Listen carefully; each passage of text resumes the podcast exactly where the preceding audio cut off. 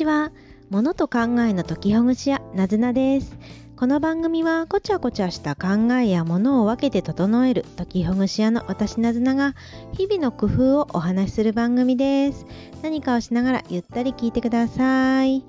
えっ、ー、と、今日も昨日に続きまして、旅に持ってってとっても便利だったものをお話ししたいと思います。前回はジップロックですね、えー、ジップロック持ってってよかったよということをお話ししました。あのフリーザーパックというか透明のビニール袋みたいなやつですね。はい。で、続きまして今日なんですけれど、これ一つだけっていうんではなくって、日焼け対策のものでこれ持ってったらやっぱりあってよかったなというものをお話しします。まあ、今の時期暑い時期夏の時期日焼け大事ですね。日焼けが大事、日焼け対策が大事ですね。で、えーと、まずは、まあ、土本命というと日焼け止めになるかと思います。で、日焼け止めはカチャカチャ振るようなタイプやジェルタイプのものなどがあると思うんですけど、私はま2種類、そのカチャカチャ振るタイプのものと、あとあのジェルタイプのものとあったんですけど、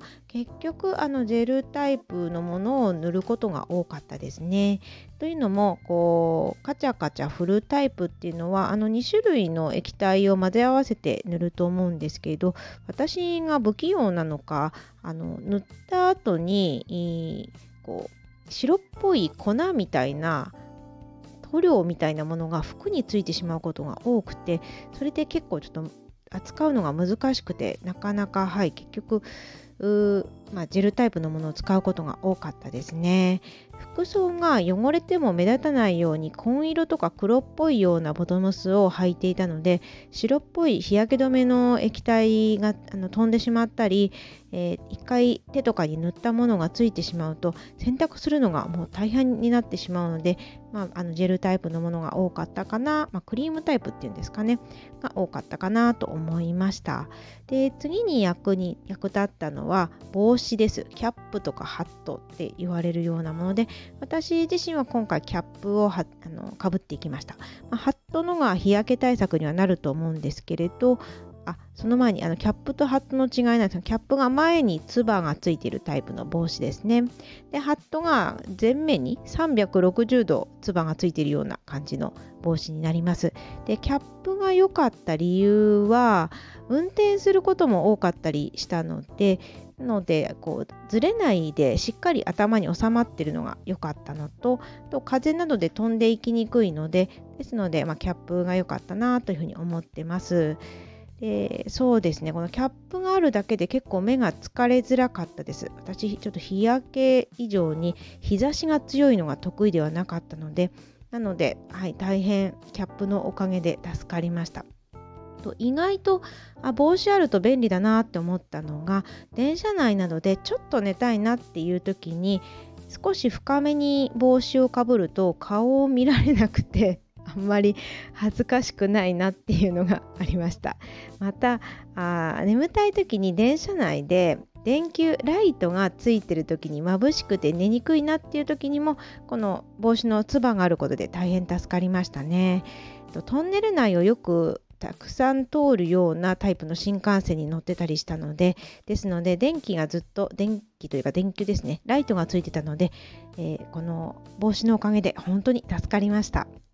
あとは日焼け対策だと UV カットがついたメガネですね。今まではサングラスを使うことが私は多かったんですけれど今回 UV カット機能用のメガネにしました。まあ、メガネといっても度数が入ってなくって UV カットのついた透明に近いようなメガネでしてでこれが私にとってサングラスよりも良かった理由が、えーと、トンネルを通るようなところで運転することが多かったので結構暗めのところでもサングラスよりも目が疲れにくくてよく見えてよかったですね。あとはうーんなんかちょっとしたところとか夜とかに近い夕方などでも普通のメガネに近かったのであのまあなんかサングラスしてるよりもなんか歩きやすいっていう感じがしてましたね。はい。それから、えー、と次に日焼け対策であってよかったものが腕につける UV カット用のアームアームなんて言うんでしょうね。あのなんか腕だけにつけるようなタイプのものです。アームウォーマーじゃないですね。温めるわけじゃないんで UV カットのついたの棒というか筒みたいなやつですね。あれ良かったです。で UV カットだけじゃなくってちょっと寒いなっていう時に冷房の対策のためにもなったので良かったです。カーディガンに比べるとコンパクトなのでちょっとちょっと出かけるっていう時に持ってると良かったですね。はい。あと日焼け対策になるのかわからないんですが目薬を持っていて結構助かりました目薬あのそうですねこれがあの目の乾き用対策ドライアイ対策みたいな目薬だったんですが結構意外と目が乾くようなことが多かったので、えー、これは本当に持ってて楽でしたね。まあ、こんな感じのものが日焼け対策だったりっていうようなところに近いとこになります。で逆に持っていかなかったものが日傘ですね。雨用の折りたたみ傘は持ってったんですが雨も晴れの日も兼用の傘ではなかったんです。で悩んだんですけどちょっとまあ買わなくてもいいかなと思って、えー、まあ、雨用の折りたたみ傘のみ持って行って日傘兼用には持ってかなかったです。で、実際日傘は使うシーンがあまりなかったですね。風が強いようなエリアだったので、あんまり日傘を差しても日傘が壊れちゃいそうだったし、あとは少し狭めだけれど、歩くような半島であるとか島みたいなところも多かったので、なので、まあ、日傘はちょっと使うような広い道ではなかったからだからまあこれはあんまりなくてもよかったかもしれないけどただもう日焼けは日焼け対策マストっていう方は、まあ、日陰日陰じゃなくて日傘がある方がいいかもしれないですね。まあ、これは重さを取るのかそれともね、ご自身の美白を取るのかどっちを選択するのかっていうことになってくるかもしれないなというふうに思いました。でああとそうですね日焼け対策というかちょっと番外編になるんですけれど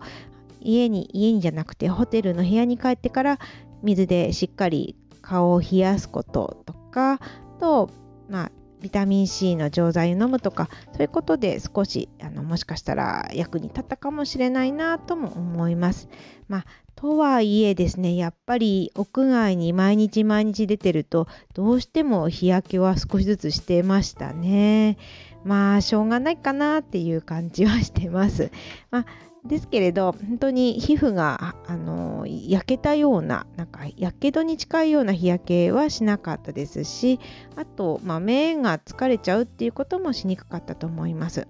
あそうそうあの目を守ることすごく大事みたいですね日焼けって目からの情報で日焼けするんだっていうようななんか機能というか神経というかになるみたいなので UV カットのメガネとかサングラスをするっていうことってえー、まあ、日焼けっていう観点からにもすごい大事みたいですと何かのテレビでやってたような気がします、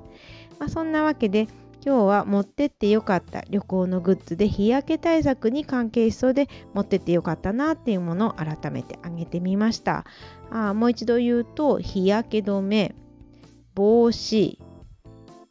UV カット機能のメガネ、まあ、サングラスじゃなくて私はメガネのが今回楽でした。